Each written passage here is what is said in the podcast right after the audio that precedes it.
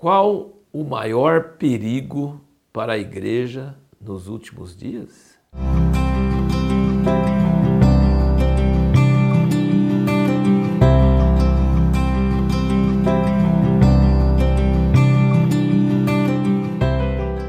Todos sabem sobre o anticristo, sobre a marca da besta, sobre uma série de coisas que vão acontecer nos últimos dias: terremotos, pestes, tsunamis, é, falsos profetas, um monte de coisas a gente fica sabendo que tem nos últimos dias.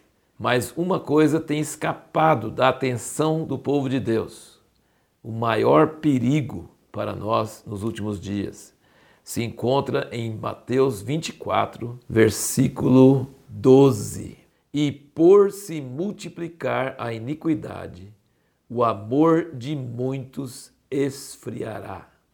Então você não vai precisar ficar assistindo esse vídeo até o fim para saber que o maior perigo para os últimos dias é esfriar o amor. E isso já está acontecendo.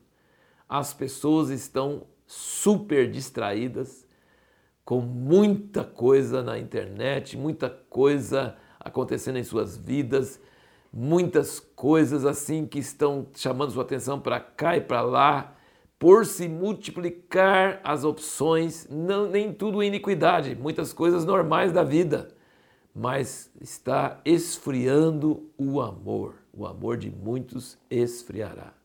E aí ele diz no versículo 13 de Mateus 24: mas quem perseverar até o fim, esse será salvo. Então isso dá de entender que os que esfriam o amor não vão perseverar até o fim.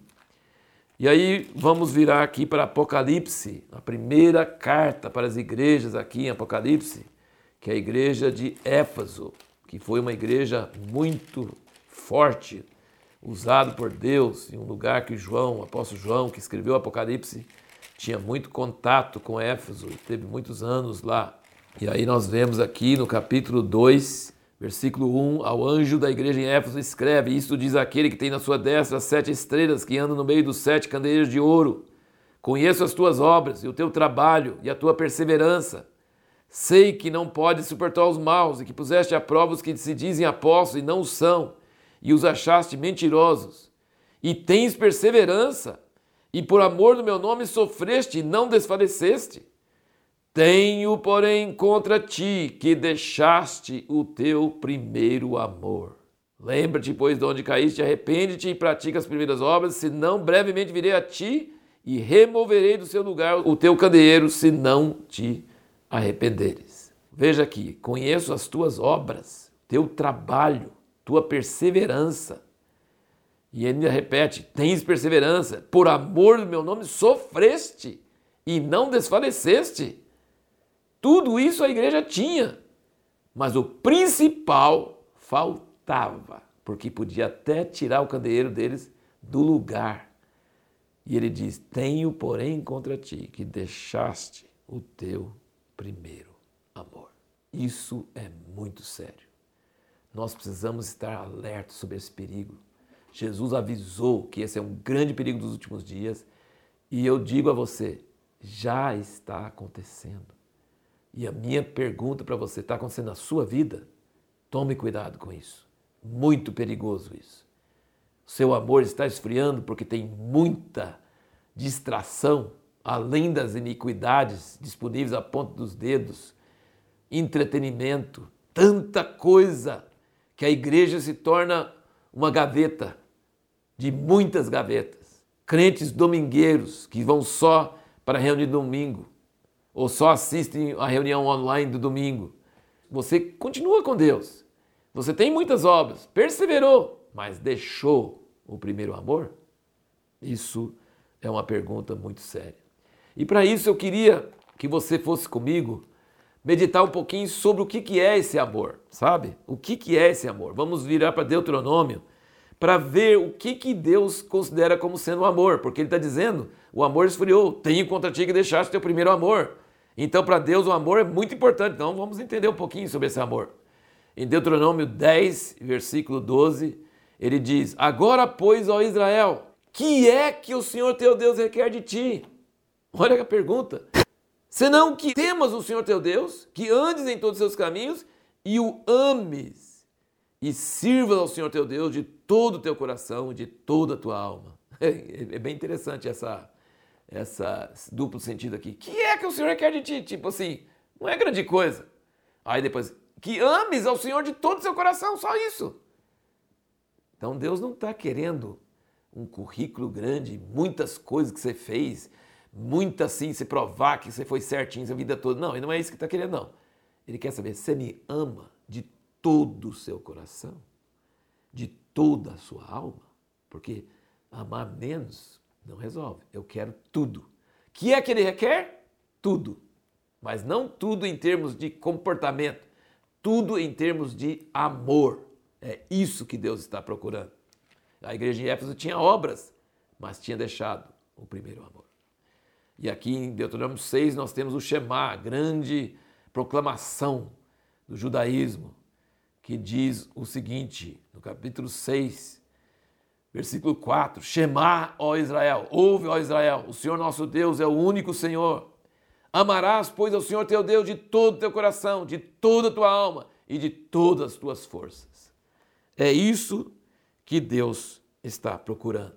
E vamos então para Salmo 91, e versículo 14. Ele diz o seguinte: Pois que tanto me amou, eu o livrarei. Pois que tanto me amou, eu o livrarei. Poluei num alto retiro, porque ele conhece o meu nome. Quando ele me invocar, eu lhe responderei. Estarei com ele na angústia. O que, que Deus quer? O que, que Deus quer? Ele não quer uma pessoa que é perfeita, que nunca erra. Ele quer uma pessoa que tanto me amou. Pois que tanto me amou, eu o livrarei. Quando ele me invocar, eu lhe responderei. E aqui em Zacarias, capítulo 7 e versículo 5, fala a todo o povo dessa terra. Eles estavam perguntando para Zacarias se eles deveriam continuar jejuando, como eles tinham jejuado 70 anos por causa da destruição do templo, e agora nos dias de Zacarias o templo já foi reconstruído.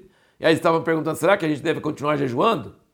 E aí Deus manda a resposta. Ele fala: Fala a todo o povo dessa terra e aos sacerdotes, dizendo: Quando jejuastes e planteastes, no quinto e no sétimo mês, durante 70 anos, acaso foi mesmo para mim que jejuastes? Essa pergunta me pegou muito o coração esses dias. 70 anos, jejuando duas vezes por ano, e ele falou assim: Você foi para mim que vocês jejuaram? Essa é a pergunta de Deus para nós. Você faz muitas obras, como a, obra, a igreja de Éfeso, mas foi para mim? Deus não está perguntando o que, que você fez, Ele está perguntando qual a motivação. Você ama a Deus de todo o coração? Ou seu amor está frio e você deixou Deus num compartimento? numa reunião de domingo, que você quer que termine na hora para sair para o almoço, para depois assistir o filme, para depois não sei o quê, para depois ter a semana. Deus é apenas um compartimento de sua vida para você ter seguro contra o fogo, seguro contra o inferno? Ou Deus é a paixão da sua vida? É para Ele que você faz as coisas ou é para os outros verem? É para as pessoas verem? É para as pessoas te elogiarem? Deus está perguntando: acaso foi mesmo para mim que vocês jejuaram? A pergunta de Deus é essa. E em Salmo 91 ele fala assim: pois que tanto me amou. Nós todos sabemos sobre a história de Davi, como ele era um homem apaixonado por Deus e um homem falho, cometeu pecados horríveis, mas é um homem segundo o coração de Deus, não por causa do pecado. Deus castigou Davi por causa dos seus pecados. Mas Deus não amava Davi por causa do pecado dele, não. Deus amava ele apesar do pecado dele, por causa do amor dele por Deus. Ele teve um arrependimento sincero. Ele não estava querendo aparecer diante do povo. Ele queria voltar a ter aquela comunhão gostosa com Deus. Ele arrependeu de coração, porque ele amava a Deus de coração. E por isso, então Deus chamou ele de um homem segundo o meu coração. O que Deus mais procura é o amor. Malaquias 3, versículo 14: Você tendes dito, inútil é servir a Deus. Quem nos aproveita termos cuidado em guardar seus preceitos e em andar de luto diante do Senhor dos Exércitos? Ora, pois, nós reputamos por bem-aventurados os soberbos. Também os que cometem impiedade prosperam. Sim, eles tentam a Deus e escapam. Isso o próprio Jó falou, e Asaf no Salmo, né? Tudo, o pessoal sempre está perguntando por que, que os ímpios prosperam e os justos sofrem. Não adianta nada servir a Deus, porque você serve a Deus e é pior do que os ímpios. Mas aqui Deus fala aqui no versículo 16, eu quero que você preste bem atenção nisso. Versículo 16 do capítulo 3 de Malaquias, ele diz: Então aqueles que temiam ao Senhor falaram uns aos outros, e o Senhor atentou e ouviu, e o memorial foi escrito diante dele para os que temiam o Senhor e para os que se lembravam do seu nome. Eu parei outro dia, assim, você acredita que pessoas que estão sofrendo, por exemplo, lá na Coreia do Norte, no Irã, em outros países que estão sofrendo terrivelmente, barbaramente, membros da família mortos, eles torturados, campos de concentração, e eles teimam em continuar servindo a Deus, teimam em continuar crendo que Deus é fiel, que Ele existe e que vale a pena servir a Ele, apesar de que tudo indica que não vale a pena. E eles falam uns para os outros, sabe o que Deus fala? Escreve aí o que esse cara está falando. Eu quero um livro, eu quero um memorial. Esse cara me honra, esse cara me ama, tá tudo contra ele. Mas ele está falando bem de mim, ele está confiando em mim. O Senhor atentou, ouviu e o memorial foi escrito diante dele para os que temiam o Senhor, para os que lembravam do seu nome. E eles serão meus, diz o Senhor dos Exércitos, minha possessão particular naquele dia que prepararei. Poupá-los-ei como um homem poupa seu filho que o serve. Então vereis outra vez a diferença entre o justo e o ímpio, entre o que serve a Deus e o que não serve. Duas coisas que vai acontecer com aqueles que amam a Deus debaixo de grande dificuldade, sofrimento. Ele vai escrever um memorial de suas palavras, ele vai lembrar, ele vai tentar ouvir, escrever e depois eles vão ser uma possessão particular, especial de Deus naquele dia, sabe? Eu tenho uma visão daqueles grupos de atletas que passam antes das Olimpíadas, de cada nação com a bandeira, e eu tenho assim a impressão nos últimos dias, esses irmãos nossos martirizados, mortos, torturados, servindo a Deus, e mesmo nos países ocidentais, viúvas, órfãos, mulheres, homens sofrendo por causa do nome de Cristo, eles vão ser a possessão particular de Deus e o que eles falaram e a fidelidade deles vai ser guardado. Deus valoriza pessoas que amam Ele. Deus está procurando pessoas que amam Ele, mas não que amam um pedaço, não que amam mais ou menos, não um amor morno. Ele quer um amor 100%, de todo o coração, de toda a alma, de todo o entendimento. E ele diz que nos últimos dias muitos vão ter o amor esfriando. Esse é o maior perigo para o povo de Deus nos últimos dias e já está acontecendo. E meu alerta vai para você. Você está prestando atenção nisso? Você sabe qual o nível, qual a temperatura do seu amor por Deus? Não pode ser 90%, nem 95%. Você precisa amar a Deus de todo o coração, de toda a alma, de todo entendimento. Precisa ter fervor no coração por Ele porque tanto me amou, eu o livrarei. É isso que Deus está procurando.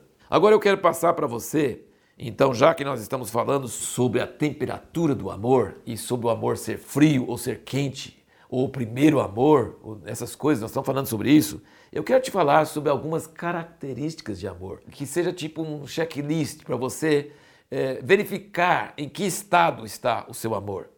E eu coloquei seis aqui, mas teria muitos outros, talvez. Mas eu acho que esses seis é suficiente para você é, medir o amor, medir a temperatura do seu amor por Deus. Nós não estamos falando de pessoas que se desviaram da fé. Nós não estamos falando de pessoas que foram para o mundo, né? É, nós estamos falando de pessoas cristãs, fiéis na igreja, fiéis nos dízimos, fiéis é, diante dos olhos de todo mundo, eles são cristãos exemplares, mas que deixaram o primeiro amor.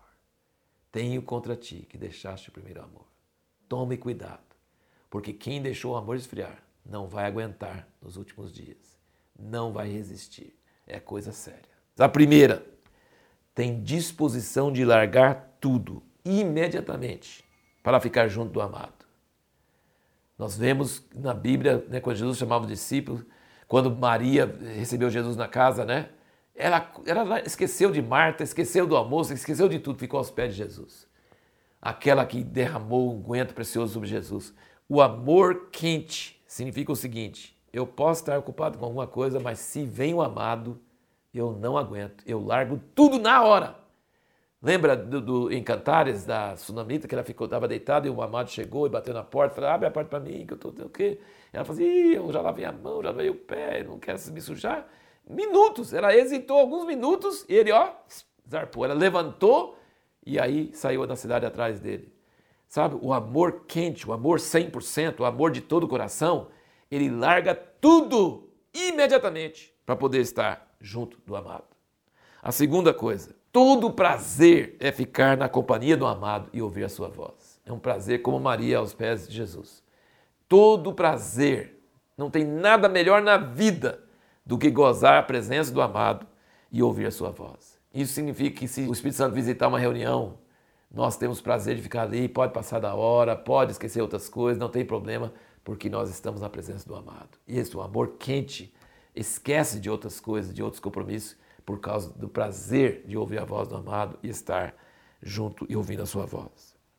Terceiro ponto, traz uma saudade excruciante, uma saudade que dói, dolorido, quando você fica longe dele, quando passa tempo sem ver ele, quando não está sentindo nada dele. Saudade que dói, chega a doer de sentir a falta dele. O quarto, disposição para sofrer muito e esperar muito pelo amado. Eu tenho certeza que você já viu histórias de mulheres que o marido foi preso e ficaram 20 anos esperando o dia do marido ser solto da cadeia. Isso é amor. Isso é amor. Nem sabia, talvez, que nem ia ser livre. Talvez não tinha nem, mas esperava, esperava. Aquele que ama, espera, não aceita outro no lugar, não aceita nada diferente, ele tem coragem de sofrer e esperar muito pelo amado, que é o caso que eu falei de pessoas em países perseguidos, é, sofrendo, eles amam tanto que vale a pena sofrer, que vale a pena esperar. E o quinto é confiança total no amado. Nunca duvida de que ele está de cara feia, que ele me abandonou, que ele já está com outra. Não. Confiança total nele. Lembra de, do que fala em 1 Coríntios 13? O amor tudo sofre, tudo espera, tudo crê. Isso é maravilhoso. Tudo suporta. O amor confia totalmente no amado, de que ele não esqueceu de mim, de que ele me ama e de que na hora certa ele vai aparecer e vai dar certo e vai valer a pena. E sexto ponto, chorar e gemer e lamentar quando o amado é envergonhado ou desprezado ou humilhado. Então, quem ama sofre quase fisicamente quando vê a pessoa que ama sendo vilipendiado, difamado, blasfemado. Então, quando vê o amado sendo assim, ele sente quase dor física de tanto que ele ama e de tanto que ele vê sua reputação sendo levada na lama, ele fica totalmente dolorido. Agora eu quero que você vira para mim, já falamos as seis coisas para você medir o amor. Eu quero que você vira comigo para Ezequiel, uma coisa que chamou muito minha atenção nesses dias.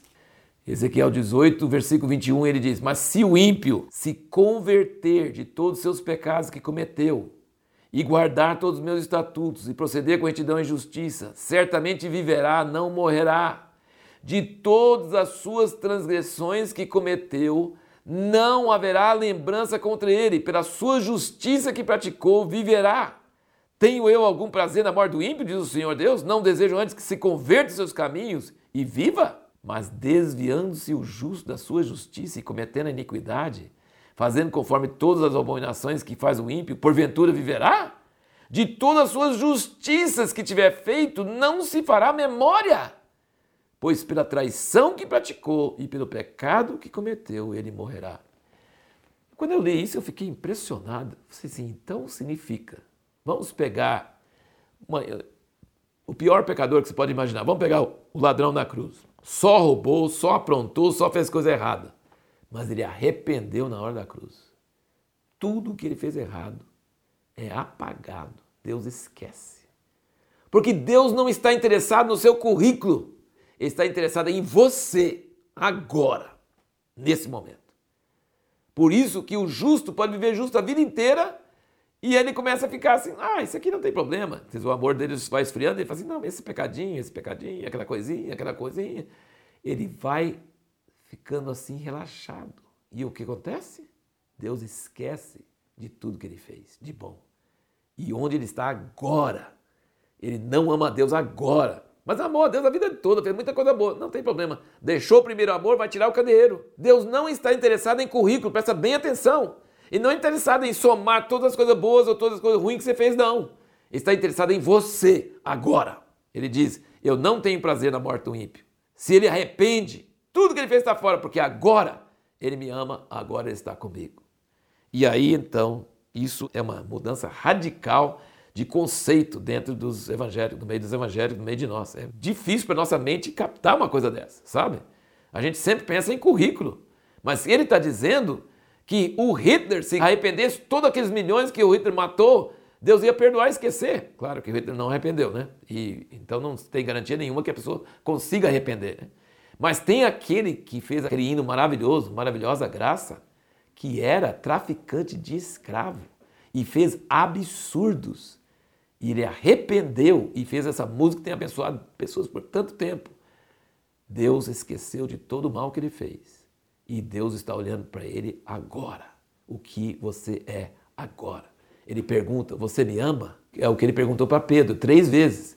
Pedro, você me ama? E Pedro foi ficando ofendido.